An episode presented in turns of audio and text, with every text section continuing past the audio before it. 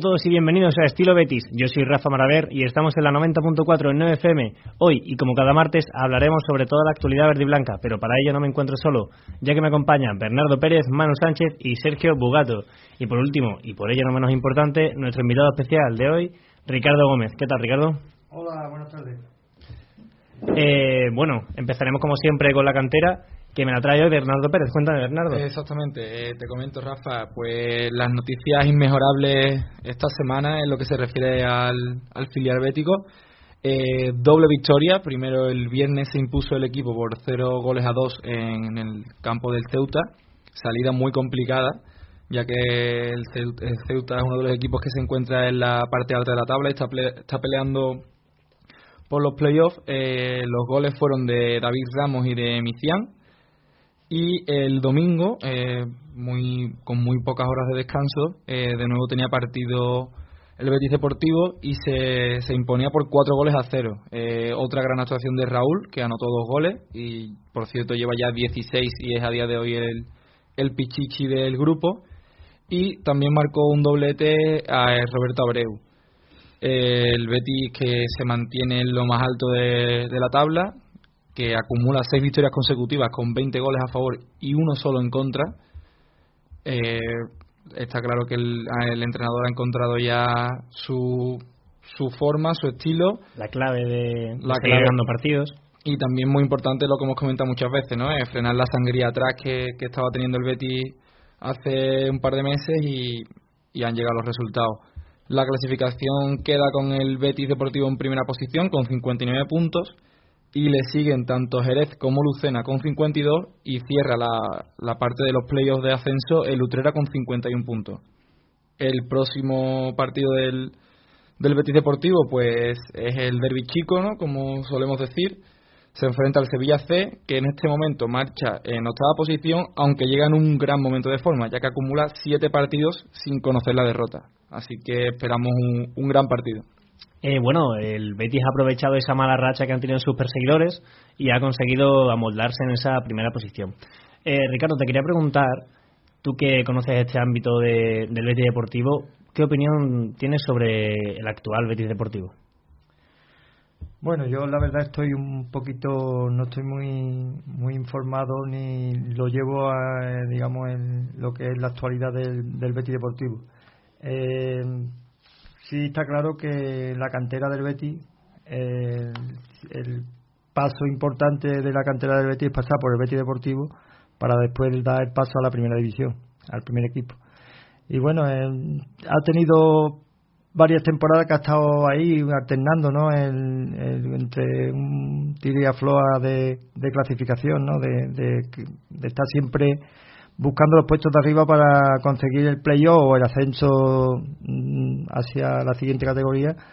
Y bueno, lo que sí te digo es que la cantera del Betis trabaja fenomenalmente y, el que llegue al Betis Deportivo se lo tiene que trabajar muy bien para conseguir el objetivo que de los futbolistas, ¿no? Que cuando llega un segundo equipo de una de un primer plantel, lo siguiente es ser profesional y, y ahí es donde está ese escalón para que los futbolistas puedan conseguir su objetivo, que es ser profesional en, en este mundo del fútbol. Bueno, ya hemos visto casos como el de Fabián, como el de Dani Ceballos y más cerca como el de Raúl o incluso el de Edgar, que está siendo un jugador que le está viniendo al, al, al primer equipo de Perlas. Eh, bueno, pasamos con el femenino. El femenino que nos trae buenas y malas noticias. Digo malas porque perdimos contra el Logroño en esos cuartos de final de la Copa de la Reina. Un partido que se decidió por, por detalles y que perderíamos por 0 a 1, no, por 1-0 eh, allí en, en Logroño. Y bueno, se acaba el sueño del Betis, pasaron solo cuatro equipos. Algo que había esperar realmente, ¿no? El Betis no está para centrarse en copas, sino más bien para vivir lo más tranquilo posible en Liga, que la situación hasta hace bien poco era, era complicada. Claro, ese Betis Femina era la, la gran sorpresa de esos cuartos de final de la Copa de la Reina, eh, mientras que los demás eran altos favoritos. Recordar que el Betis Femina eh, lo que consiguió es eliminar a un todopoderoso Atlético de Madrid, que ni más ni menos es el vigente campeón de las dos últimas ediciones de la, de la Liga Iberdrola. Eh, seguimos con el partido de este fin de semana, esas son las buenas noticias que, anunciaba antes, donde ganamos al Rayo Vallecano fuera de casa 0 por 2, 0 por 2. con goles de eh, la, la, holandesa Van, Van Dongen y Abam. En el, goles que tienen la, la peculiaridad que son en el 45 más 1 y en el 92. goles en, en momentos claves del partido que dejaron al Rayo Vallecano muy tocado. Llegó bien a los finales de cada parte el Betis, ¿no? que muchas veces esos minutos te pueden costar un partido y en este caso pues salió la cara de la moneda. Exactamente, lo que, lo que pasaba la última jornada contra el Atleti, que, que empataba en casa en los últimos minutos contra el Betis, le pasa esta jornada al Betis contra el Vallecano. Eh, muy buenas noticias, nos colocamos ahora mismo duodécimos en, en, la, en la clasificación eh, con 20 puntos y dejamos ya muy atrás los, los puestos de descenso, que los dejamos a, no, tan solo, pero a tres puntos que son como un gran colchón porque tenemos el gol a verar ganado con el Valencia. Bueno, pasamos con el baloncesto. Cuéntame, Bernardo. Pues sí, eh, de nuevo muy buenas noticias. Eh, parece que este fin de semana en clave verde y blanca ha sido fantástico, excepto por el primer equipo, que ya comentaremos después. El COSUR Betis se imponía al Bilbao Vázquez por 81 a 79. Eh, equipo que, por cierto, marcha en quinta posición. Eh, o sea que rival duro el que, el que tenía los verdiblancos y aún así sacaron el partido adelante. Partido que estuvo muy igualado. De hecho, se llegó al descanso con tan solo un punto de diferencia. Y aunque, y aunque el Betis llegó a tener una ventaja de nueve puntos en el tercer cuarto, eh, en el último cuarto eh, se igualó se igualó el partido. De hecho llegó a estar por delante el Bilbao Basket pero finalmente se pudo llevar por dos puntos eh, el partido ¿no? la gran figura fue sin duda Eric Green que anotó 28 puntos y recogió 6 rebotes. Una actuación increíble. Gran fichaje el que se, el que se hizo en su momento. Y el Betis que en la clasificación se queda décimo, décimo sexto con dos victorias de margen ya respecto de Fuenlabrada y Estudiantes aunque eh, Fuenlabrada tiene un partido menos. Eh, Lucas Murcia ocupa la decimoquinta posición, aunque con los mismos puntos que el Betis. Y el próximo partido es muy importante porque visitamos la cancha de Manresa. Manresa que, que va en este momento décimo tercero, pero que si el Betis consiguiera ganar, se colocaría tan solo dos puntos del equipo catalán. Por lo tanto, una victoria que de conseguirse, pues parece que alejaría definitivamente esos puestos de descenso y haría pensar en, llegar un poquito más arriba. Y poco más que decirte, el equipo se encuentra en un gran momento de forma, está haciendo los últimos partidos, está rindiendo a un muy buen nivel, así que esperemos que, que en este próximo encuentro contra el Manresa pues se pueda llevar la victoria. Bueno, recalcar lo último que has dicho, que son buenas sensaciones y sobre todo partidos ganados, que son lo que lo que al final premia. Contra todo un Bilbao que que marcha a quinta posición, una victoria importante y que demuestra que el equipo está atravesando un buen momento, que ya esos fantasmas de principio de temporada parece que lo estamos dejando atrás. Bueno, para terminar con las mini secciones, pasamos a una sección que siempre me la cuenta mi compañero Manu Sánchez. Pasamos con el fútbol sala. Cuéntame. Pues Rafa, una vez más el Betis Futsal volvió a ganar en esta ocasión por 0-2 ante el Pozo Murcia consigue el Betis otros tres puntos para seguir en su camino hacia el, hacia, hacia el título liguero en un partido en el que se acabó complicando eh, la mitad de la segunda parte y finales de la primera porque el Betis empezó muy fuerte, dominando totalmente con una gran solidez defensiva, como nos tiene acostumbrado el equipo de Juanito. Pero a partir del gol en el minuto 10, como siempre aparece toda la semana Emilio Buendía, eh, el Betty acabó convirtiendo el partido en un ida y vuelta y se acabó rompiendo de tal manera que acabó sufriendo en el, en el final de la primera parte con algunas ocasiones que salvó Cidao y también el Betty tuvo alguna pero Antonio, uno de los mejores porteros de, de la segunda división de fútbol sala, hizo una gran actuación y evitó una goleada que hubiese, que hubiese prácticamente tramitado el partido en la primera parte. La segunda parte el Betty empezó muy fuerte en los primeros minutos del partido, pero poco a poco ocurrió como en la primera, fue de, de más a menos, y a partir de ahí, cuando justamente estaba apretando más el Pozo Murcia, eh, Emilio Buendía finiquitó el partido con el 0-2 y a partir de ahí el partido fue mero trámite. Eh, el Pozo Murcia intentó poner portero jugador, pero finalmente el Betis se mostró fuerte atrás y cerró otros tres puntos que deja la clasificación primero con el liderato con 50 puntos. Hay cambios en la segunda, tercera y cuarta posición porque el Manzanares, recordemos que hace una semana ganó por 2-3 al Betis Futsal, pasa a la cuarta posición porque lleva una, mm, una racha muy mala y esto hace que el Antequera se coloque segundo con 45 puntos, adelantando al Manzanares como he dicho anteriormente, tercero el Talavera con 43 y cuarto el Manzanares con 43 también, que cayó derrotado por 2-6 ante el Talavera y el Elche cerrando los puestos de playoff con, con 40 puntos quinto. Y bueno, el próximo partido liguero no parece que vaya a ser muy complicado ante un Unión África Ceutí que está ahora mismo duodécimo en la clasificación. No está haciendo una gran temporada, pero en estos últimos partidos ha ido poco a poco recuperando el mejor nivel de algunos de sus jugadores, algunos que habían caído por lesión y incluso en el último partido ganaron al Noya, que es uno de los equipos que está octavo por goleada en un 6-3 y veremos a ver qué ocurre si el Betis es capaz de seguir la senda de la victoria y conseguir celebrar el título liguero hacia Primera División. Bueno, muy buenas noticias de todas nuestras secciones ajenas al, al primer equipo, eh, de lo que yo me alegro bastante. Y bueno, eh, 8.47, 7.47 en Canarias, hacemos el primer alto en el camino, nos marchamos a, a los patrocinadores, ahora volvemos. Estilo Betis en Neo FM. ¿Llegó el día? ¿Te casas? Puedes visitar nuestra floristería en el centro de Sevilla, donde le atenderemos mediante cita previa, ajustándonos a sus gustos y necesidades. Sabemos que en los detalles está la diferencia. Por eso, Ocho Bodas quiere que luzcas radiante con un ramo de flor a flor, del que te descontamos 80 euros presentando el carnet de tu equipo favorito. Porque no vendemos flores, creamos ilusiones. Neo FM 90.4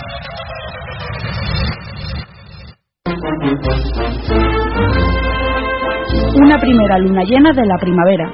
Una llama al cielo entre lágrimas de emoción. Una saeta al anochecer bajo el sonido de las bambalinas. Un intenso aroma de incienso y azahar que recorre las callejuelas de Sevilla. Una semana que nunca acaba. Una pasión llamada esperanza. Fran Gutiérrez les trae cada lunes a partir de las 10 de la noche toda la pasión y toda la esperanza de nuestra Semana Santa. Pasión y Esperanza, el programa cofrade de Neo FM.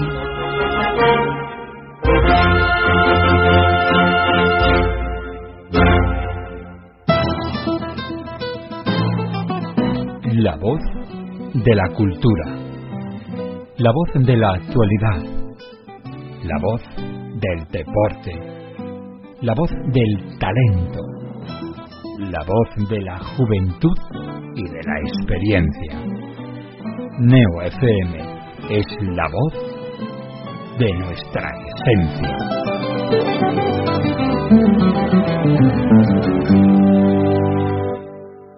¡Hey! ¿Conoces el programa más curioso de la radio?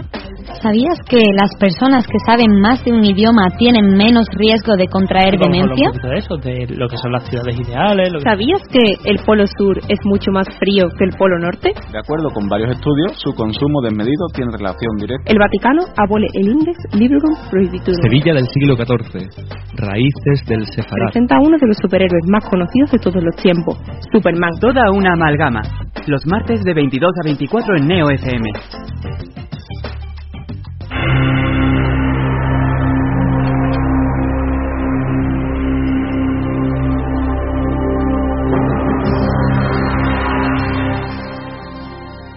¿Reconoces este himno? ¿Eres el que más sabe de fútbol internacional? Pues este es tu programa. Escucha Fútbol Mundial todos los martes de 6 a 7 y ponte al día de todo lo que acontece a lo largo y ancho del planeta fútbol, desde la Premier de Inglaterra a la de Sudáfrica y desde México a Japón. También estamos en Twitter en arroba somos Mundial. Recuerda, Fútbol Mundial todos los martes de 6 a 7 aquí en Neo FM.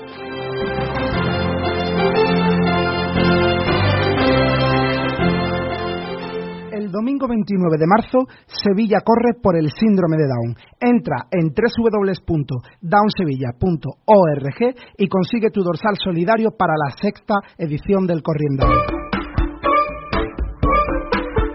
Neo FM. ¿Por qué? Porque Neo FM es la que más me gusta. Estás escuchando Estilo Betis en Neo FM. Bueno, ya estamos de vuelta para encarrilar la segunda parte de este programa de Estilo Betis. Eh, te saludo de nuevo, Ricardo Gómez. Hola, ¿qué tal? Eh, Bueno. Estamos aquí con Ricardo Gómez, padre del futbolista José Campaña, y te voy a entrevistar, te voy a hacer unas cuantas preguntas. La primera, siempre te la quiero hacer a modo de presentación, para la gente que no te conozca o que no se sitúe ahora mismo. ¿Quién es Ricardo Gómez? Bueno, Ricardo Gómez es una persona normal y corriente como todos. Lo único que, que Ricardo Gómez, pues, que ha, ha pertenecido durante 12 años o 13 años en los escalafones del, del Real Betis Balompié y bueno, y ahora afortunadamente, pues, el padre de José Gómez Campaña, ¿no? Que, O sea, que es la- un futbolista de... ¿el fútbol te ha sonreído en la vida? Sí, sí, eh, pues sí, la verdad que sí, no me puedo quedar, no me puedo quedar.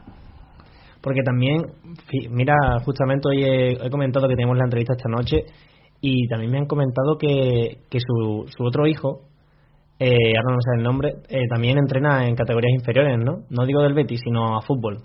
Bueno, él eh, se llama Ricardo, Ricardo Gómez Campaña. Él uh, me estuvo también en los escalafones del Sevilla y actualmente es entrenador, vamos, tiene el nivel 3 de entrenador y actualmente está en, en una escuela que le dicen el, el Player 10. En- está en Sevilla Este, una fase está en Sevilla Este, en, el, en las instalaciones del San Roque y otra que han, que han iniciado este año nueva que es en, en el campo del Loreto en San Juan de la Farache y actualmente pues eh, está ahí también con, con ese tipo de pues son es trabajo de tecnificación lo que hace.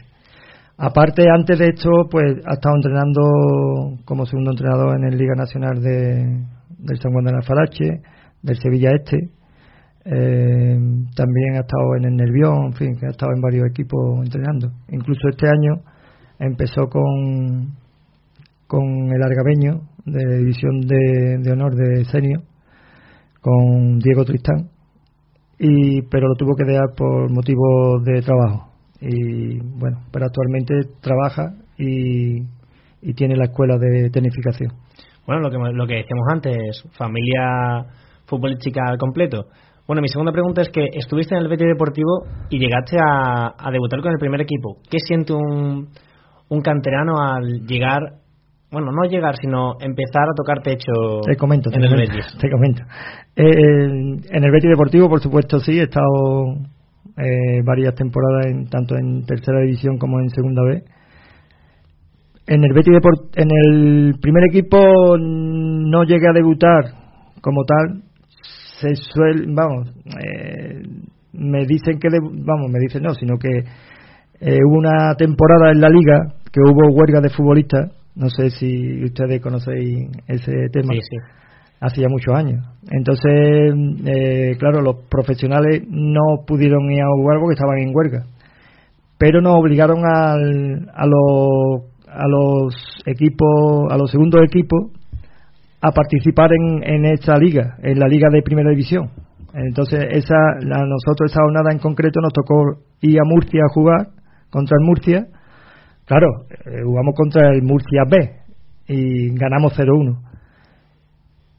Y se dice de que todos los que jugamos aquel partido podemos jugar en primera división. Bueno, primera división es primera división, Eh, era un campo de y- primera y división. bueno, la verdad es que, claro, no el, eh, el sentimiento, verá, el sentimiento no es el mismo, pero muy parecido, porque te estaba jugando tres puntos que a la larga pues le sirvió bastante para el primer equipo mantener la- este año la categoría.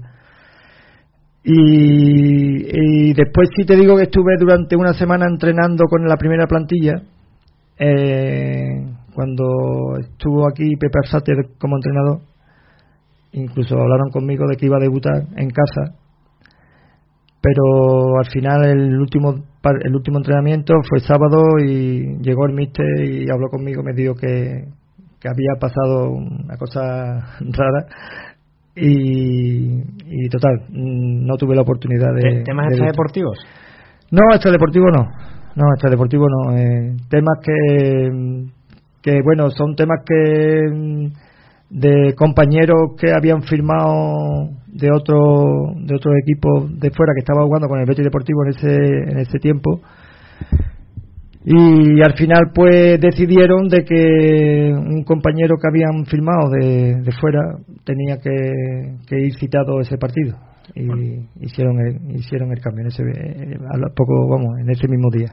O sea un, un poco la otra cara de, del fútbol no que los chavales al fin y al cabo todos quieren llegar pero los que terminan llegando al primerísimo nivel son los que menos. Sí no en esta en esta profesión siempre se dice lo mismo no que ser futbolista profesional es muy difícil.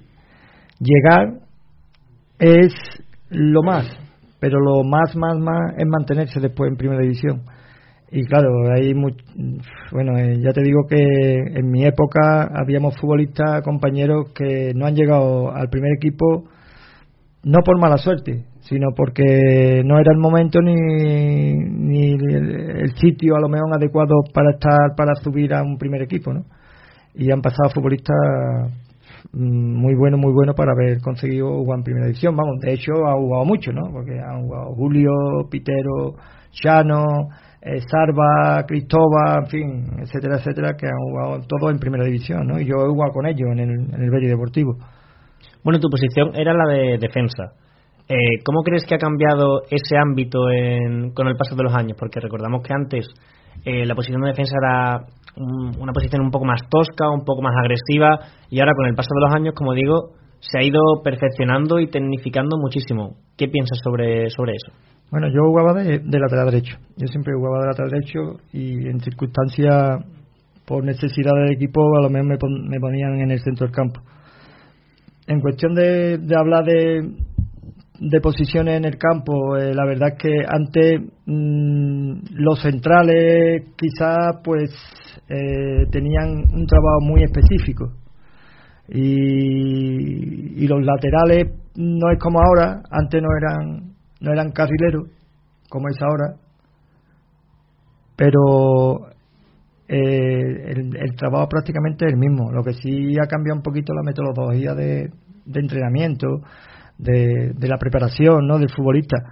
Pero yo creo que antiguamente también, aparte de que siempre se ha dicho de que los centrales, incluso los medios centros defensivos eran bastante más agresivos y que técnicamente eran más, más más floito, ¿no? Técnicamente, pero después físicamente y tácticamente eh, lo hacían a, la perfección, ¿no? Y eran posiciones que, que, hacía falta en un equipo para que el equipo en bloque en sí eh, tiraba. Ahora ya pues hay más alternativas, porque lo mismo un central te puede jugar de medio centro que de lateral derecho, lateral izquierdo, se juega con tres centrales. Eh, antes también se jugaba mucho con un con un central de escopa que se llamaba y ese, libero. ese, libero y ahora no ahora alternan mucho. Incluso se mete el, el defensa el medio centro defensivo se mete también mucho a defender cuando el equipo está defendiendo. En fin que el trabajo es diferente. Y después eh, los carrileros hoy en día los laterales son más laterales que más laterales ofensivos que, defensivos. Y, pero bueno eh, no lo que ha cambiado digamos yo que es la metodología ¿no? de, los entrenamientos y que hombre que se nota que los tiempos cambian bueno actualmente lo hemos comentado antes fuera de fuera de, micro ahora te lo quiero comentar en el aire. Eh, el Betis se ha hecho una mala racha. Y qué piensas tú que debe cambiar ahora mismo no hombre yo las rachas los equipos la pasan todos, ¿eh? porque la, la ha pasado, hombre, lo pasa que la pasa el Barcelona, la pasa el Real Madrid, la pasa el Atlético Madrid, y a lo mejor las rachas son de dos o tres partidos. Eh, el resto de los equipos, pues son más partidos. Pero la, las rachas te vienen buenas y malas. Mm, yo no voy a decir mala suerte en los partidos, porque a mí no me gusta decir mala suerte. Quizás la, la actitud, la intensidad de los jugadores también yo para mí para mí ¿eh? personalmente la actitud y la intensidad que ponen los jugadores en el campo influye mucho a la hora de, que un equipo al final consiga la, la victoria porque si un equipo pierde habiendo puesto actitud habiendo puesto la garra la intensidad la agresividad que se tiene que tener en un partido de fútbol eh, tú puedes perder pero perder como ha perdido el Betis muchos partidos que se le ve que, que es como si le diera igual perder, ¿no? Es la sensación que yo tengo. Falta garra. Sí, falta intensidad, en garra, eh, falta coordinación entre los propios entre las propias líneas de, de juego, ¿no? Eh, lo mismo ve el, equipo muy abierto que el equipo muy mucha distancia entre líneas y eso a la larga, pues si no estás bien coordinado, no estás bien preparado, bueno, preparado no porque están bien preparados, pero si tú pierdes esa concentración en, en estos conceptos, al final te cuesta un partido. Bueno, parecía que tras la victoria frente a la Real Sociedad, en, aquella que ganamos 3 por 0, eh, Rubia había dado con la clave del equipo, pero con el tiempo, el tiempo le no le ha dado la razón. Te pregunto, ¿Echarías a Rubio o, lo mantendrías a final de temporada o incluso lo dejarías hasta la siguiente? ¿Qué harías con Rubio? Yo lo mantendría. Yo esperaría final de liga y en función a cómo termine la temporada ya la, entidad, ¿no? el presidente con sus consejeros y demás eh, personas de la entidad son las que tienen que decidir. Pero yo no lo echaría. Yo, sinceramente, para lo que queda, yo no lo echaría. Yo le quería preguntar, eh, se está hablando últimamente mucho de que tanto Ángel Aro como López Catalán, que no son hombres de fútbol, ¿no? que, que han sido y son grandes empresarios, pero lo que es estar atento al fútbol, a lo que pasa en el terreno de juego, les está costando un poco. Quizás es lo que falta en el Betis, esa figura de, del que ponga firme a todo el mundo, el que le dé un toque de atención al entrenador, el que sea capaz de transmitirle un poco esa intensidad y ese representar, saber lo que están representando. Por ejemplo, la figura de Monchi en el Sevilla. Monchi ejerce la doble función, tanto director deportivo y además esa cara visible y esa persona que imprime ¿no? Eh, la, la exigencia. Hombre, yo entiendo de que cuando una entidad planifica una una pretemporada, planifica una temporada, yo pienso que eh, escogen al entrenador idóneo para la plantilla que tiene. Si es verdad que cuando empieza la pretemporada y se ve que hay algo que no funciona, pero se tienen que dar cuenta antes de que empiece una liga o, incluso ya ha empezado la liga si ve que el entrenador o su cuerpo técnico, porque ya hablamos en cuerpo técnico, ya aunque sea el entrenador, pero el entrenador trae su, su cuerpo técnico eh, si ven que algo no funciona, claro, ahí debería de haber una persona que yo me supongo que la habrá. Yo me supongo que la habrá. No creo yo que a esta altura, en los años que estamos y cómo se mueve el fútbol, eh, no haya, digamos, un grupo ¿no? que, que estén todos a una para, para que el Real Betis Balompié, en este caso, mm, vaya en la mejor dirección posible y que se consigan los objetivos que, hombre, que ojalá se cumpliera. Y veamos al Betis de nuevo en competición europea, que es lo que queremos todos los béticos. Eh, ver al Real Betis Balompié ahí arriba. Y a lo, a lo que tú me dices, yo creo que, que esas, esas personas creo que las hay. Y creo que hay, hay comunicación y hay conversación y hay diálogo eh, constantemente, a diario seguro, entre cuerpo técnico y lo que es la, la otra cúpula de, del club, ¿no? que en fin es la directiva, los consejeros, el presidente y demás personas. Bueno, te quería seguir preguntando que, qué se sienta ser bético y que en tu familia haya dos hijos rojiblancos, tanto tanto José como Ricardo, me has comentado antes. Eh, bueno, no, yo el sentimiento era de, yo soy claro, a mí me gusta el deporte, ¿no? Me gusta el deporte, yo cuando eh, me meto en el mundo de, que nace uno con yo lo que quiero fútbol, fútbol, fútbol. Yo recuerdo, recuerdo que mi, mi padre era sevillista, en pan descanse, y incluso llegó a, a, sacarme a mí el carnet de, del Sevilla, con no sé si era con 10 o 11 añitos, antes de, de, de, de yo recalar en los escalafones del Betis. Y yo la verdad es que yo lo que quería era jugar fútbol y bueno, yo como de la manera que yo entro al Betty, como antiguamente se, se hacía, que era con 11 años, 12 años, boom, llega una persona jugando en el barrio, te coge, te lleva al campo del Betty y, te deja con. yo empecé con, con el Mani y te deja ahí, ¿no? Y, bueno, ya ahí mm, nace un poquito ya el sentimiento más, más bético, ¿no? Cuando a mí me, me firman y a mí me hacen vestirme del Betty, y me, en fin, pues yo ya ahí con sentimientos béticos, ¿no? Y sí es verdad que cuando, bueno, yo sigo, sigo hasta que eh, con 24 años ya me salgo del Betty, eh, yo ya prácticamente casi casi me, me separo un poco de la entidad del Betty, jugué en tercera división ya en varios equipos y ya cuando nacen mis hijos pues parece que eran idénticos a mí, lo que querían era balón, balón, balón, balón y bueno, eh, por aquella época cuando ya los niños tienen 5 o 6 años yo me lo llevo al Polideportivo Arcosa, que es donde allí comenzaron ellos porque el, el Real Betis Balompié en ese momento mm, había quitado ya todos los escalafones de, de medio, exceptuando de infantiles para arriba. De lo que infantiles para abajo lo, había, lo habían quitado.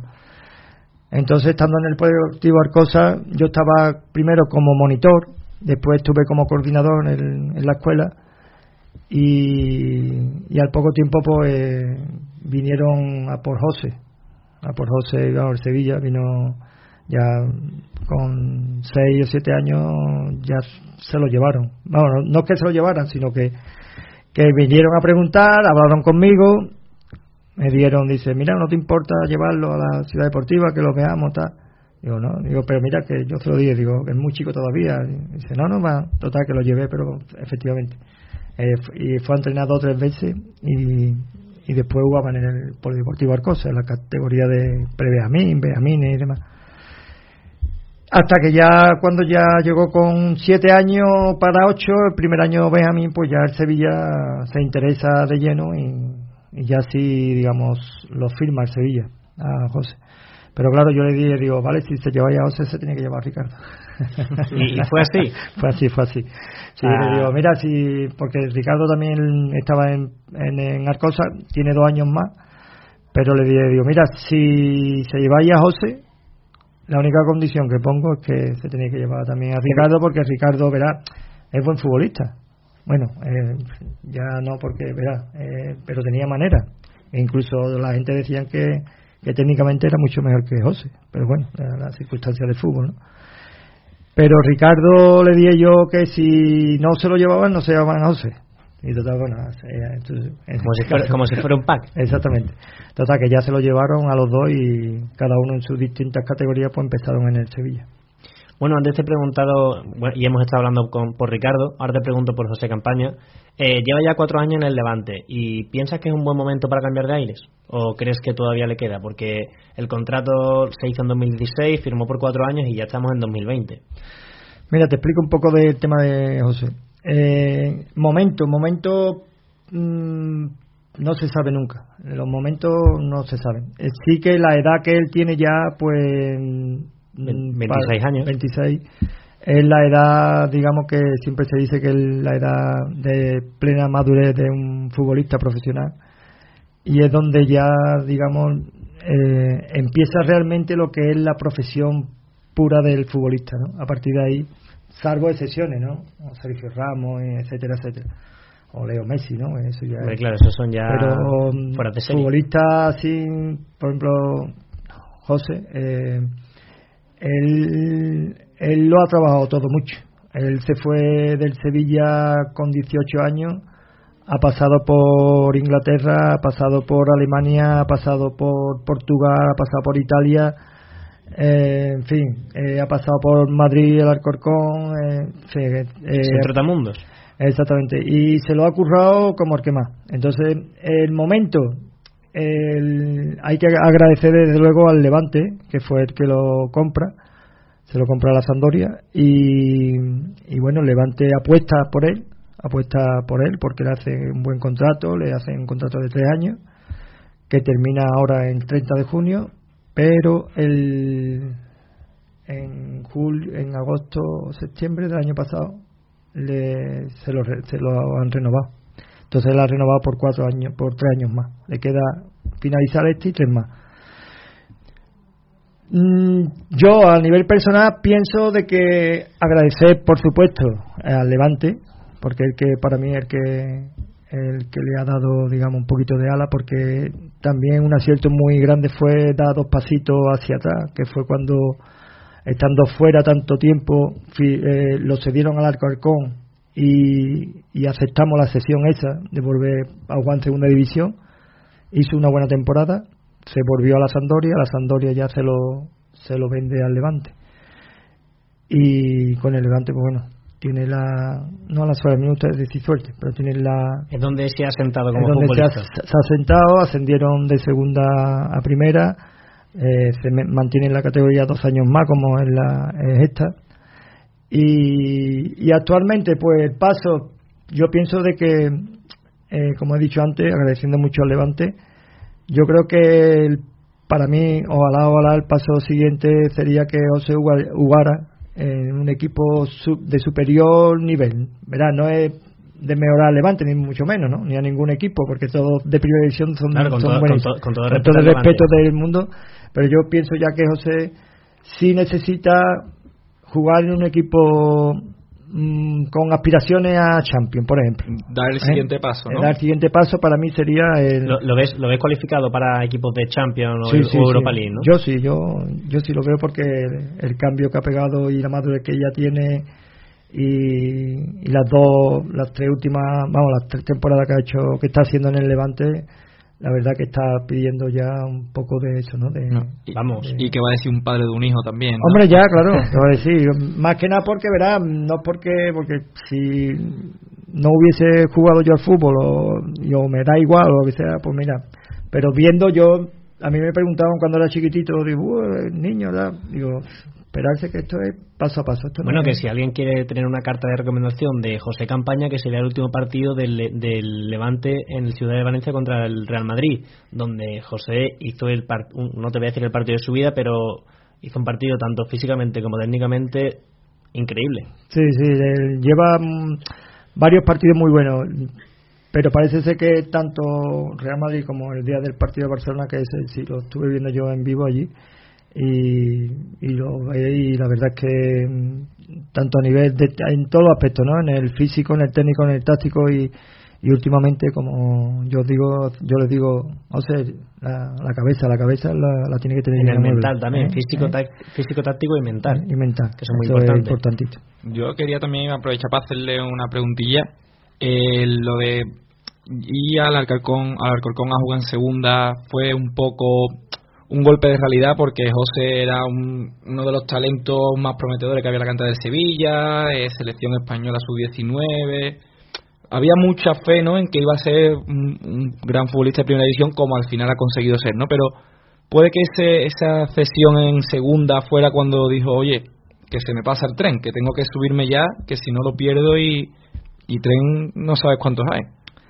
Pues sí, la verdad que sí, porque también quiero mencionar un poquito también la el nombre de su representante, ¿no? Que es una persona que que confía mucho en él y que le aconseja bastante bien y pienso de que hablábamos siempre lo mismo. Eh, él me decía, Ricardo, que tenemos que dar dos pasitos para atrás, que tenemos que dar dos pasitos para atrás. Digo, bueno, pues eso, si tiene que jugar en segunda, pues para segunda, que yo creo que, que él lo va a aceptar perfectamente, porque él llevaba cuatro años ya fuera de Sevilla, en el extranjero, y la verdad que que ha estado haciendo más mudanza de piso que, que jugando al fútbol, pero bueno. Bueno. Y, y resulta de que eso, de que yo pienso de que el paso al, al Alcorcón él mismo se dio cuenta de que era el momento idóneo para dar un pasito atrás. Y después da dos pasitos adelante como de momento está pasando. Eso es lo que te voy a decir, que un, dos pasos para atrás uno, o uno para atrás para dar un gran, un gran impulso hacia adelante. Eh, bueno, me comentaba la figura de su, de su representante y te voy a comentar yo que el otro día fue pillado en el, en el palco del Sevilla junto a, como digo, su, su representante y a Monchi. Eh, ¿Ves posible la vuelta de, de campaña al Sevilla? Porque estamos hablando antes de equipos de, de Europa League de Champions y el Sevilla encaja en, en esos requisitos. Bueno, el motivo de, de esa foto puede ser más o menos normal porque él ha estado aquí de, con asuntos personales que le pidió permiso al club porque tenía que resolver algunos, algunos asuntos de documentos. Y bueno, a él el representante pues le dijo que sí quería ir a, ver partido con él y demás y bueno pues como tienen buena relación porque es un futbolista nacido en Sevilla un futbolista criado en la cantera de Sevilla yo no creo que le vayan a cerrar las puertas ni mucho menos y además una de las cosas que siempre se dice es que cuando se va un, futbolista de, de su casa nunca se le cierra las puertas ¿no? bueno ya se le, ya se le tanteó el año pasado a a campaña por el Sevilla, lo que pasa es que el Levante pedía una cifra demasiado, sí, bueno, eh, elevada. Eso, por lo visto, ah, hubo conversaciones, hubo eh, varias reuniones para intentar de, de, llegar a un acuerdo, pero al final, como bien dice, como el Levante lo había renovado, pues la cláusula de rescisión se le había elevado un poquito y ya lo que pedía el Levante, pues Sevilla no estaba de momento dispuesto a, aceptarlo. Bueno, ¿crees que este verano con la salida de Vanega, que la figura de Vanega puede ser, eh, se puede asemejar a, a campaña de ese medio centro, medio centro tanto constructor como ofensivo, eh, ¿puede el, Sevilla interesarse otra vez en José e incluso ficharlo? Sí, las posibilidades son cualquiera. Eh, si termina la temporada y campaña termina mm, la temporada con el nivel que lo está haciendo hasta ahora, que esperemos que, que sea así, cualquier equipo puede estar interesado en campaña. Por supuesto, el Sevilla, yo creo que ahora mismo con la con la marcha de Vanega, pues va a necesitar un, un medio centro más o menos con, con la digamos con la mm, filosofía de Vanega, ¿no?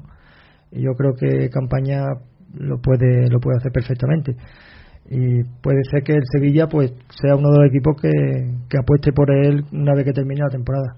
Prefieres que, que se quede aquí en España que se vaya que a que se vaya fuera, me imagino, ¿no? Sí, sí, más, más aquí en casa. Mm, nosotros queremos que se quede aquí en España, si es posible en Sevilla. Eh, si es Betty, pues Betty, vamos. Pero que, que se quede aquí en casa, por supuesto. Si es si no es aquí en Sevilla pues en España, donde el equipo que, si sigue en el Levante, pues en el Levante, porque ahí está él contento, están con él muy contentos, eh, él está mm, orgulloso de estar allí en el Levante, está a gusto, vive en una ciudad que es muy parecida a Sevilla y la verdad que él está muy contento. Y ya te digo que, que si se queda en España es mucho mejor, pero el mundo de fútbol sabemos todo que son años contados. Y el futbolista profesional Hombre, que si te viene, que, si te viene el PSG y te propone una, una cantidad de dinero eh, increíble no le vas a decir tiene que, mirar el futbolista profesional llega un momento que tiene que mirar el tema económico porque eh, los años vuelan y cuando terminen su, su etapa como futbolista viene otra vida. Y esa vida si tú no lo has la has racionado bien, te ha planificado bien y, está bien asentado en, la tierra, eh, como no lo haya hecho bien, te puede dar un buen golpe de, cabeza. Bueno, pues ha sido un placer hablar con, usted, Ricardo. Eh, pasamos ya a la, a la segunda tanda de, de anuncios y ahora volvemos y nos ponemos con las secciones. Ahora volvemos. Estilo Betis en Neo FM. Llegó el día, ¿te casas? Puedes visitar nuestra floristería en el centro de Sevilla, donde le atenderemos mediante cita previa, ajustándonos a sus gustos y necesidades. Sabemos que en los detalles está la diferencia. Por eso, Ocho Bodas quiere que luzcas radiante con un ramo de flor a flor, del que te descontamos 80 euros presentando el carnet de tu equipo favorito. Porque no vendemos flores, creamos ilusiones. Neo FM 90.4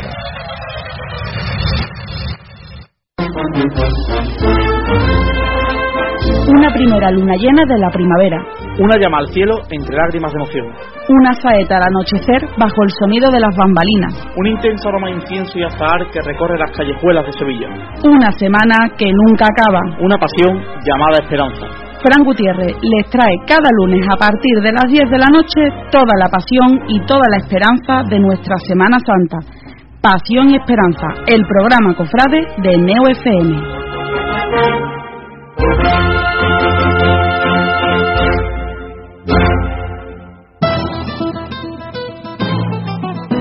La voz de la cultura. La voz de la actualidad. La voz del deporte. La voz del talento.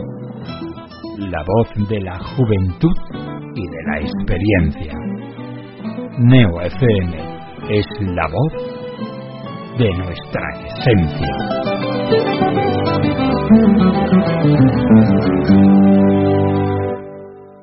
¡Hey! ¿Conoces el programa más curioso de la radio? ¿Sabías que las personas que saben más de un idioma tienen menos riesgo de contraer demencia? Un de eso, de lo que son las ciudades ideales. ¿Sabías que el polo sur es mucho más frío que el polo norte? De acuerdo con varios estudios, su consumo desmedido tiene relación directa. El Vaticano abole el Index Librum Prohibitorum. Sevilla del siglo XIV.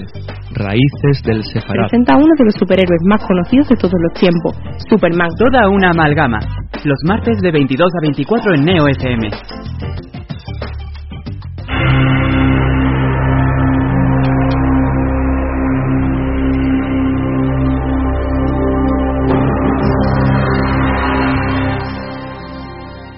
¿Reconoces este himno?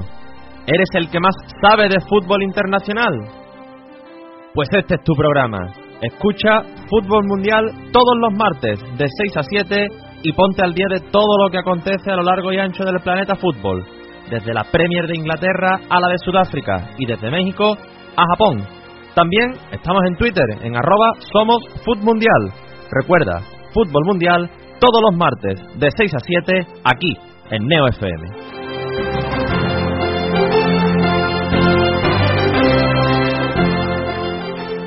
Domingo 29 de marzo, Sevilla corre por el síndrome de Down. Entra en www.downsevilla.org y consigue tu dorsal solidario para la sexta edición del Corriendo. Neo FM. ¿Por qué? Porque Neo FM es la que más me gusta. Estás escuchando Estilo Betis en Neo FM.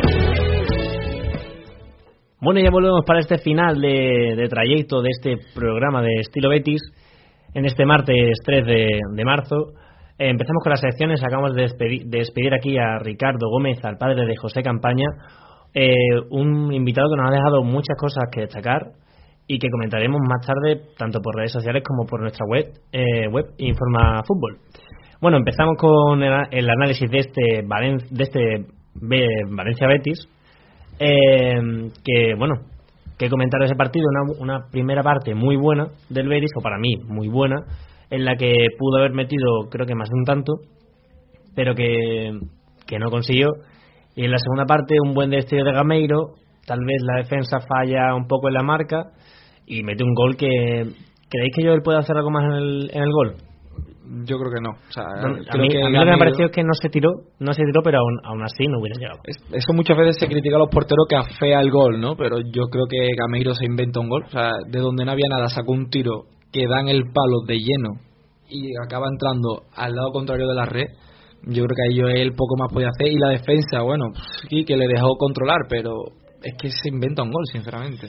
Además de lo que ha dicho Bernardo, yo lo que creo que si hay algún culpable en ese gol, a lo mejor se podría señalar a Sidney, que yo creo que le deja demasiada distancia, a lo mejor le deja un metro, metro y medio, y siendo alguien como Gameiro que carga la pierna y te suelta un zarpazo como el que se soltó con un golazo ante el Betis, yo creo que eso no se puede admitir. Yo creo que lo que pasa es que Gameiro hace como el que va hacia adentro como, y, da dos pasos hacia detrás. Lo que hace que Sidney pierda la zona y Gameiro, en, vez de ser un delantero que fija centrales, se puso como un, como un centro ofensivo, como descolgado en el área. Y ahí es donde recortó una vez y lo que, lo que decimos, que clavó un golazo. Sergio. A ver, yo creo que mmm, Joel, mm, a lo mejor podrían haberlo parado, a lo mejor podría haberlo parado, es que, eh, pero tendría que haberse tirado porque se queda como muy fijo y, parece que la ve venir. Yo creo que, es que piensa que, va a Pero no tienes que pensarlo, tienes que tirarte por ya, ya. si acaso, porque también le pasa en el segundo gol, que deja muchísimo hueco en la portería y ahí viene el segundo. Que yo lo que le achaco a Joel es que peca de que cree que muchos balones se le van fuera, no se tira o falla en esas situaciones que acaban en gol siempre.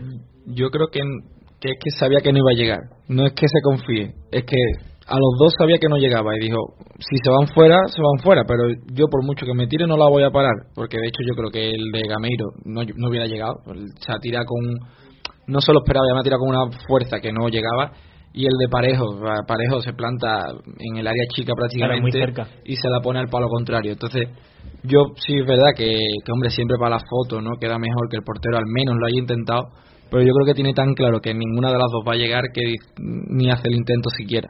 Pero... Yo creo que en los dos goles, comparado con, lo, con a lo mejor otra jornada que sí ha tenido culpa George Robles y que ha sido el que ha salido, del, ha salido en la foto, en esta jornada yo creo que ninguno de los dos goles ha tenido gran culpabilidad y yo creo que ha sido principalmente por la defensa, ¿no? En la primera parte la defensa no estuvo mal, no, no hubo grandes fallos, pero en la segunda parte veo que en dos jugadas en las que se ve una completa pasividad defensiva deja que Parejo se plante en el área chica, marque y lo mismo con Gameiro, ¿no? Le deja un metro de distancia y te suelta el tiro desde fuera del área y es otro gol. Es que entonces volvemos a hablar lo mismo mm, que nos ha pasado en muchísimas jornadas atrás, que mm, por detalles, pequeños errores en defensa, acabamos perdiendo el partido inclusive empatándolo, como el del Mallorca. Pequeños errores puntuales defensivos que te acaban costando los tres puntos. y ofensivos. O sea, lo- los pequeños detalles, los fallos individuales son los que están lastrando al, al Betis, dicho, ya, ya no tanto el gol de Gameiro, que ya digo que Gameiro además que no es un futbolista que, acostumbre a pegarle demasiado desde fuera del área. Yo creo que ahí, bueno, sí se puede confiar, pero el que me parece indefendible es el de Parejo. O sea, sabes de, más que de sobra el peligro que tiene Parejo, que lleva ya varias temporadas a un nivel anotador mm, increíble. No puede entrar en el área con esa tranquilidad, hacer un recorte y, y poder pegarle al palo contrario con total calma, porque además es que la impresión que dio la jugada es que lo hizo sin esfuerzo ninguno, o sea, lo hizo con una tranquilidad, con una solvencia. Bueno, eh, tenemos una llamada. Hola, buenas tardes. Hola, buenas tardes, Rafa, y a todos tus compañeros. Soy Miguel. Eh, ¿Qué tal, Miguel? No voy a tardar, que veo que me habéis tenido una entrevista con el padre de campaña, que mm, cuando el Betis, que decir, yo, sinceramente, yo lo único que espero que se salve la temporada, que no, que no haya una degradación en descenso. Creo que ningún Betis queremos eso. No, Hombre, Yo no, voy descenso a no creo, ¿no? acabar, mm, mi, mi llamada, como siempre he hecho, con crítica hacia otra persona. Yo lo único que espero también que me respeten en la mía y que hay que salvar la temporada.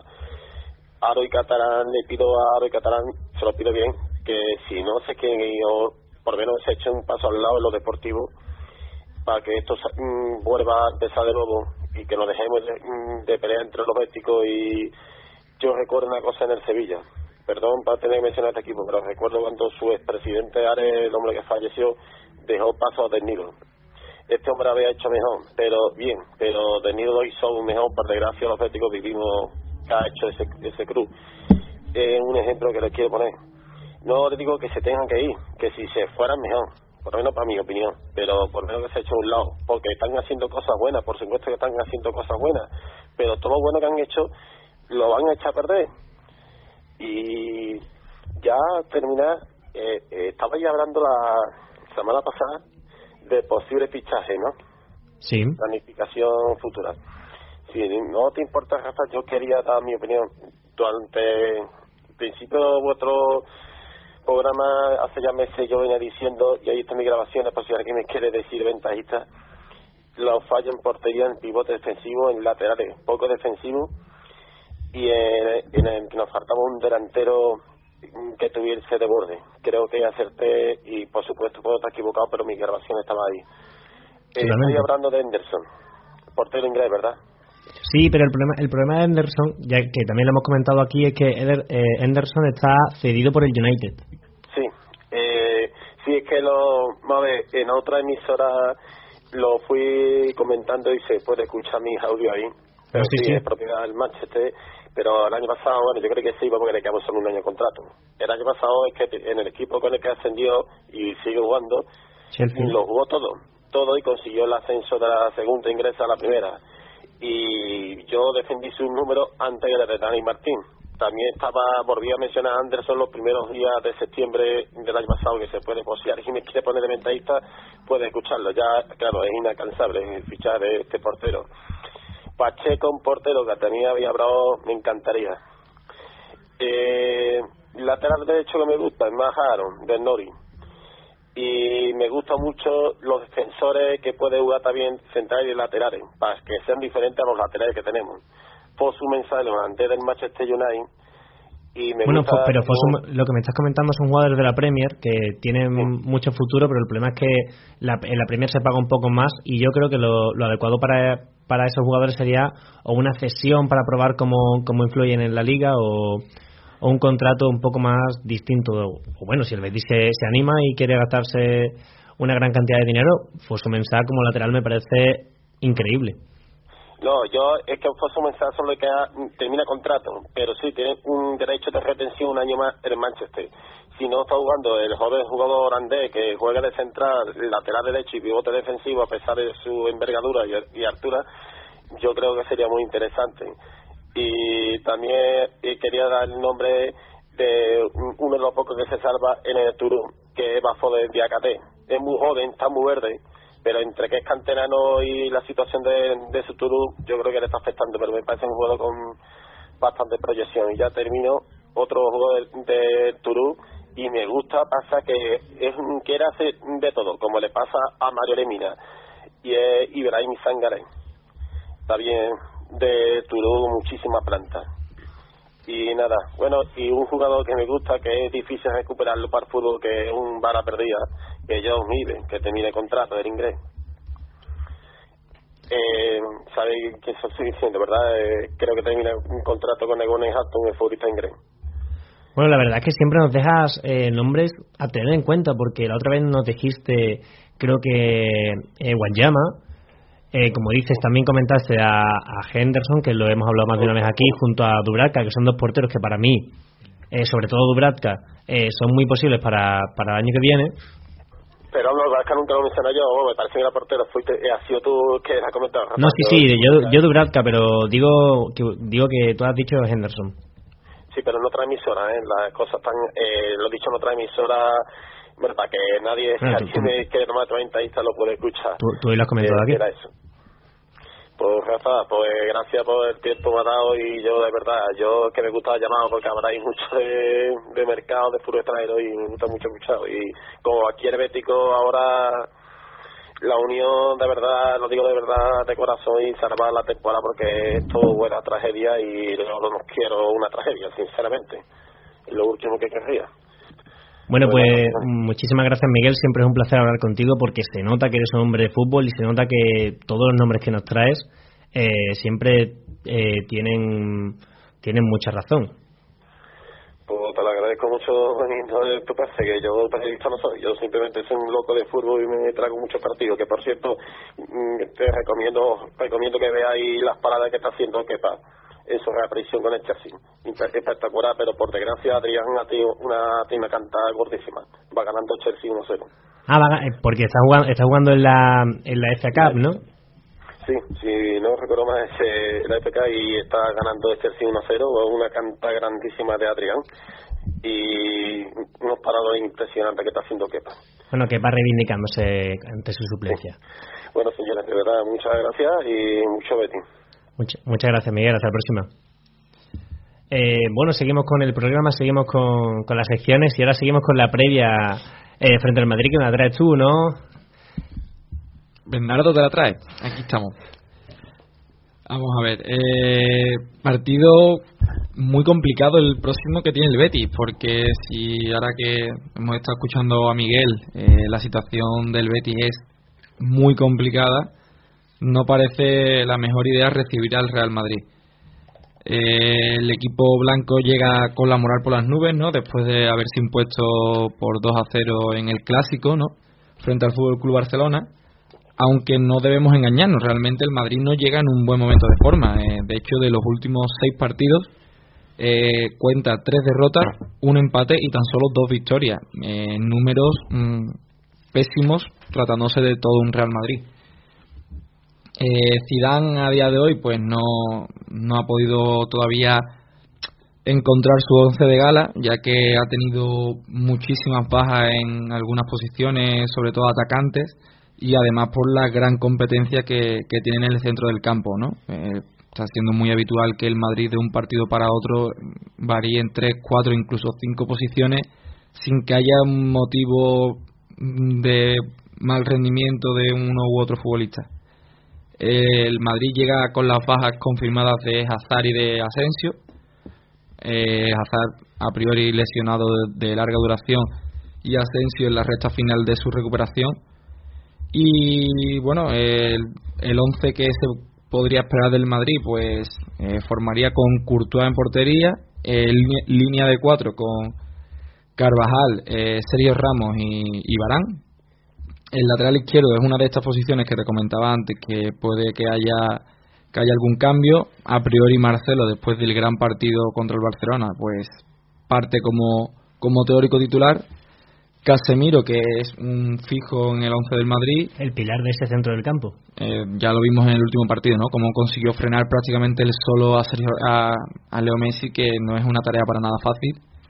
Y yo apostaría que le acompañarían Valverde, Cross e Isco que se ha afianzado, parece, en el once titular, además cuajando unos partidos bastante buenos. Y los futbolistas más adelantados, pues Vinicius, que viene después de haber conseguido un, un gol, bueno, que hay quien se lo atribuye en, pues, en propia a Piqué, pero bueno, yo diría que... Un poco de cada. Sí, bueno, cada uno puso de su parte. Y el delantero centro, pues Benzema, ¿no? Eh, algunos de los jugadores que podrían entrar, pues quizá eh, Lucas Vázquez, muy del gusto de Zidane, Modric, que alterna con Kroos o con Valverde, incluso Mariano, que consiguió ese segundo gol en los últimos minutos y que eh, parece mentira, pero debutó en Liga, en el Clásico, y además marcó. Un minuto de un gol. Exactamente, la eficacia más que probada.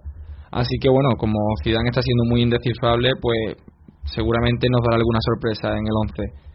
Eh, el Betis, por su parte, llega en un momento muy delicado de la temporada, ya lo hemos comentado. Eh, no ha conseguido ni una sola victoria en los últimos siete partidos. Eh, aparentemente, Rubi está más que sentenciado para gran parte de la afición y esto sumado pues a la no comparecencia de, de sus dirigentes pues no hace más que aumentar ¿no? la crispación en, en la afición y que no tenemos muy claro cuál es la situación a día de hoy del club. Bueno, llegamos a, a ese partido contra el Madrid como, como llegamos a ese Madrid-Betis. Recordamos que, pero claro, con la diferencia de, de todas las jornadas que han pasado, llegamos con un Rubi muy muy discutido, con la afición un poco rota por el entrenador, eh, los números no acompañan y recordamos que ese partido fue el punto de inflexión en, ese partido en el Bernabéu donde quedamos 0-0 eh, fue el punto de inflexión y donde el equipo ya comenzó a, a remontar el vuelo. Bueno, y en el em- primer partido que jugó Edgar de, de falso central o falso pivote. Empezó a remontar aunque no consiguió terminar de remontar, por así decirlo, ¿no? Claro. Pero sí que es verdad lo que tú dices. De hecho, hoy cuando me estaba preparando la previa de este partido, mmm, me acordaba precisamente, digo, uy, digo, en la primera vuelta, digo, la situación era exactamente la misma, ¿no? Eh, Ruby más que discutido, el Madrid con dudas y al final el, el Betis consiguió un más que meritorio empate que parece que salvó el puesto de Rubi y le dio eh, margen para seguir trabajando y, parece que, no ha conseguido eh, eh, demostrar ¿no? esa mejoría. ya te digo, el Betis, la afición está un poco quemada, un poco cansada ¿no? de esta inacción por parte de sus dirigentes pero bueno, eh, ya metiéndonos un poco más en lo que es el tema deportivo, pues decirte que el Betis cuenta con la baja a priori segura de Juanmi, que ya parece estar en la recta final de la recuperación, y posiblemente van a ser dudas hasta última hora tanto William Carballo como Lainez. Eh, bueno, eh, ya te digo, eh, partido bastante complicado para los dos porque el Madrid llegará sabiendo lo que ha hecho el Barcelona que juega el día antes. Por lo tanto, cabe la posibilidad de que empiece el partido como segundo clasificado. Por lo tanto, presión añadida para el Madrid.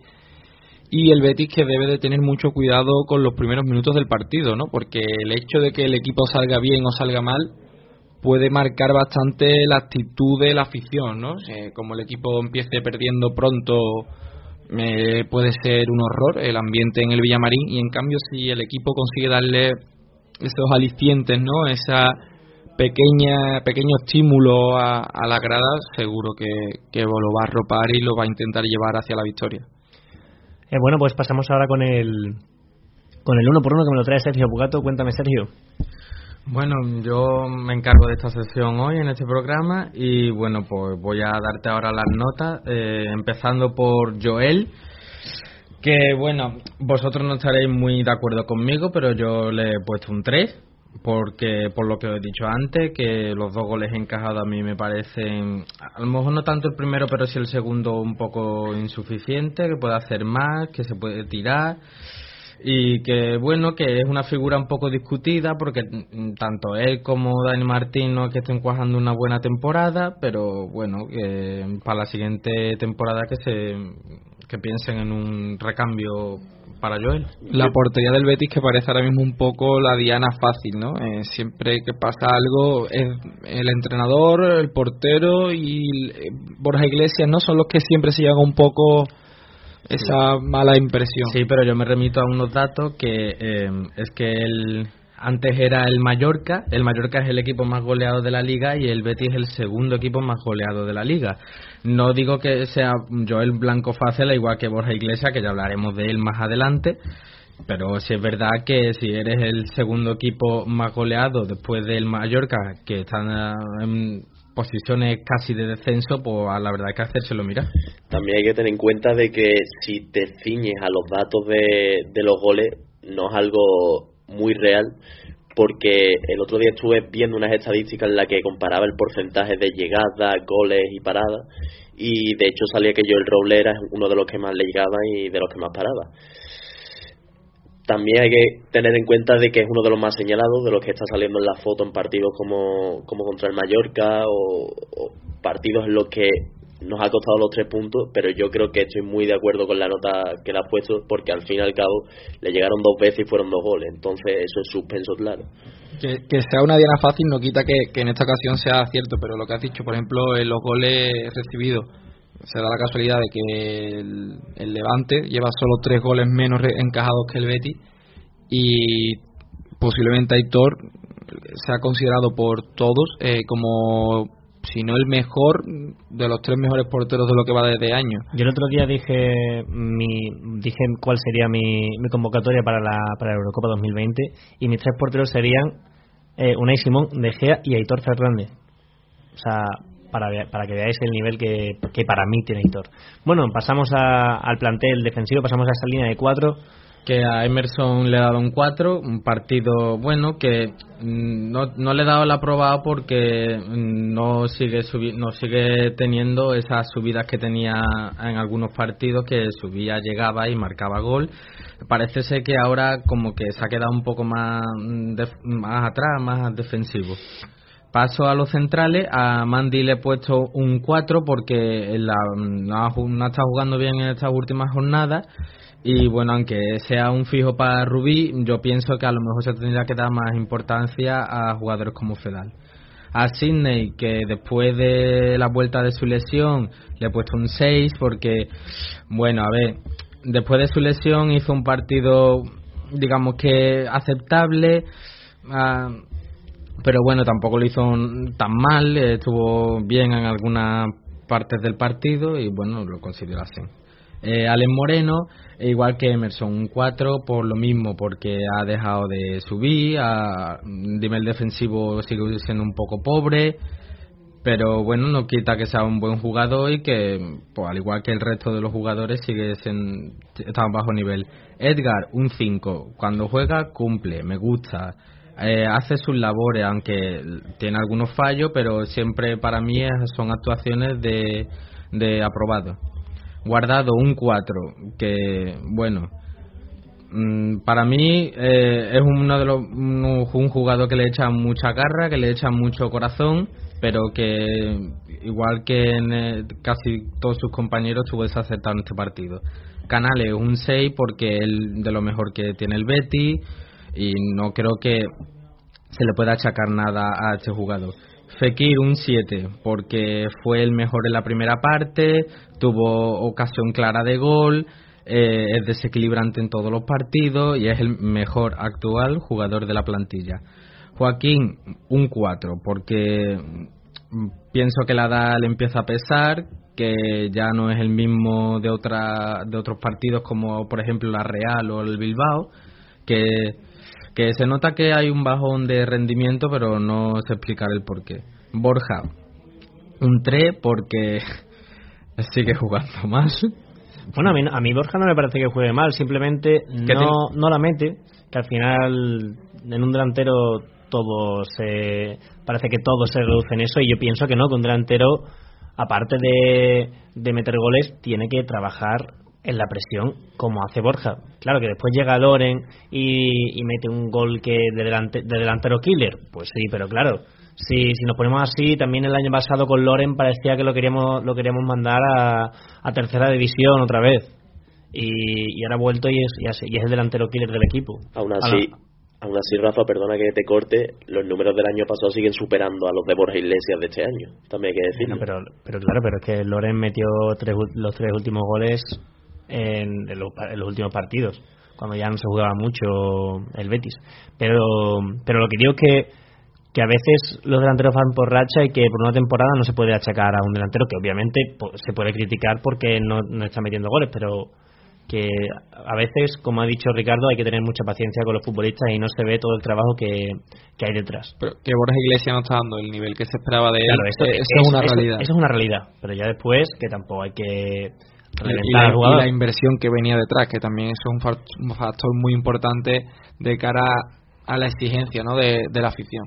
Bueno, sigue con los, con los cambios, ¿no? Sí, bueno, eh, para, para terminar con Borja, que eh, yo no lo critico porque me caiga mal o no me guste, es porque eh, la inversión, como tú has dicho, Bernardo, y el número de goles comparado con Loren, que dejan, que desear. Claro, canta un poco. Bueno, los cambios, rapidito. Tello un 4, sale, no hace mucho, no es desequilibrante y para mí no está dentro de la dinámica del equipo.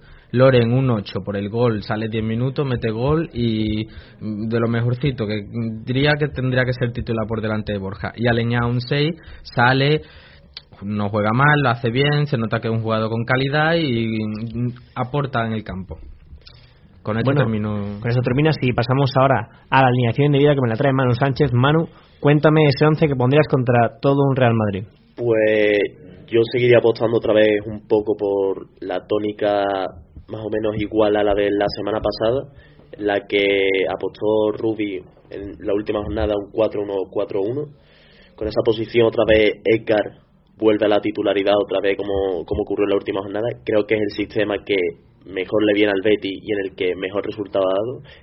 Es verdad que mm, no se ve en sí porque en la última jornada no entraron las ocasiones, pero yo creo que es mejor el rendimiento del Betty comparado con las otras jornadas. En portería yo el Roble, pondría en la zaga, apostaría por Sidney, que fue el mejor central en el último partido y creo que le daría otra oportunidad me volvería a meter otra vez a Bartra porque Mandy le daría un pequeño castigo, por así decirlo, porque creo que no es ni la sombra del central que era la temporada pasada. Lateral derecho y lateral izquierdo, Alex Moreno por un lado y Emerson por otro. Edgar en esa posición, como vuelvo a recalcar, y después esa línea de cuatro ofensiva con Joaquín en el interior, Canales guardado y en, el otro lado del interior a Fekir y arriba yo creo que indiscutible Loren que los números ya lo avalan, ¿no? Aunque haya sido titular en los últimos partidos, yo creo que ya los goles pesan. Es verdad que también a Borja le creo que le puede estar costando esa presión por la inversión tan grande, pero yo creo que ya es hora de darle la oportunidad a Loren, porque son nueve goles y dos asistencias, lo que ya Loren en 25 partidos y Borja lleva tres goles y dos asistencias. no está dando el nivel que se esperaba, pero yo creo que también le doy un voto de confianza a ver si la temporada que viene se de, quita de esa presión y puede ser de que sea su año y vuelva al rendimiento que dio en el español. Bueno, entonces, ¿cómo quedaría ese 11? Cuéntame. Eh, Joel Robles en portería, la línea de cuatro con Alex Moreno, Sidney Bartra en la zaga y el lateral derecho para Emerson, esa posición de libero para Edgar, el centro para Canales y Guardado y los interiores para Joaquín y Fekir y arriba cerrando el 11 el Loren. Pues muy buena alineación. Ahora pasamos a esa sección que, tanto nos gusta y que, muy pocos adivinados, o, o, creo que nadie hemos adivinado por ahora, que es la porra de, de, de IF, que, de Informa Fútbol. Y bueno, hoy empiezo por, por Sergio, cuéntame.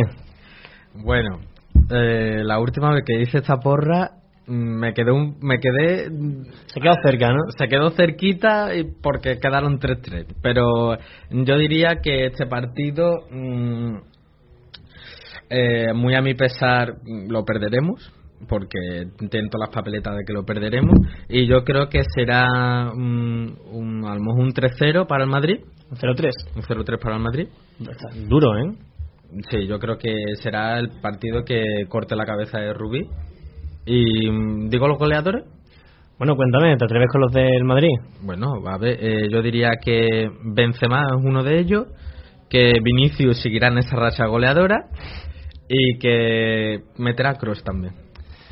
Eh, bueno, Bernardo Pérez, cuéntame. Eh, pues yo creo que Ruby tiene más vidas con gato.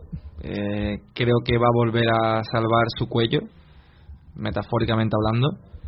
Y creo que el Betis, mm, como nos tiene acostumbrado, va a volver a ser el curro Betis y va a ganar por 2 a 1. Eh, ¿Los goles? Cuento con el gol de Loren. doy por hecho que Loren va a marcar y posiblemente el otro lo va, lo va a marcar Joaquín. Eh, yo sé que soy un optimista, pero bueno, yo soy de los que todos los años digo este es el año y al final nunca lo es, pero bueno. ¿Y por parte del Madrid? Por parte del Madrid, Sergio Ramos, porque mm, jugamos contra el Madrid y un penalti a favor del Madrid va a haber seguro. Entonces, el tirador. No, sería extraño. El tirador es él. Claro. Eh, Manu Sánchez. Yo apostaría por un 1-3 para el Madrid. Creo que el Betis empezará fuerte marcando pero con la intensidad de, estar jugando en casa, pero después el Madrid se irá rehaciendo y yo creo que acabará en goleada. ¿Cuáles serían tus goleadores? El Loren marca seguro, ese único gol, y después apostaría por Benzema, un doblete y, y Cross también. Ojo, creo que se va a ir de goleadores esta noche.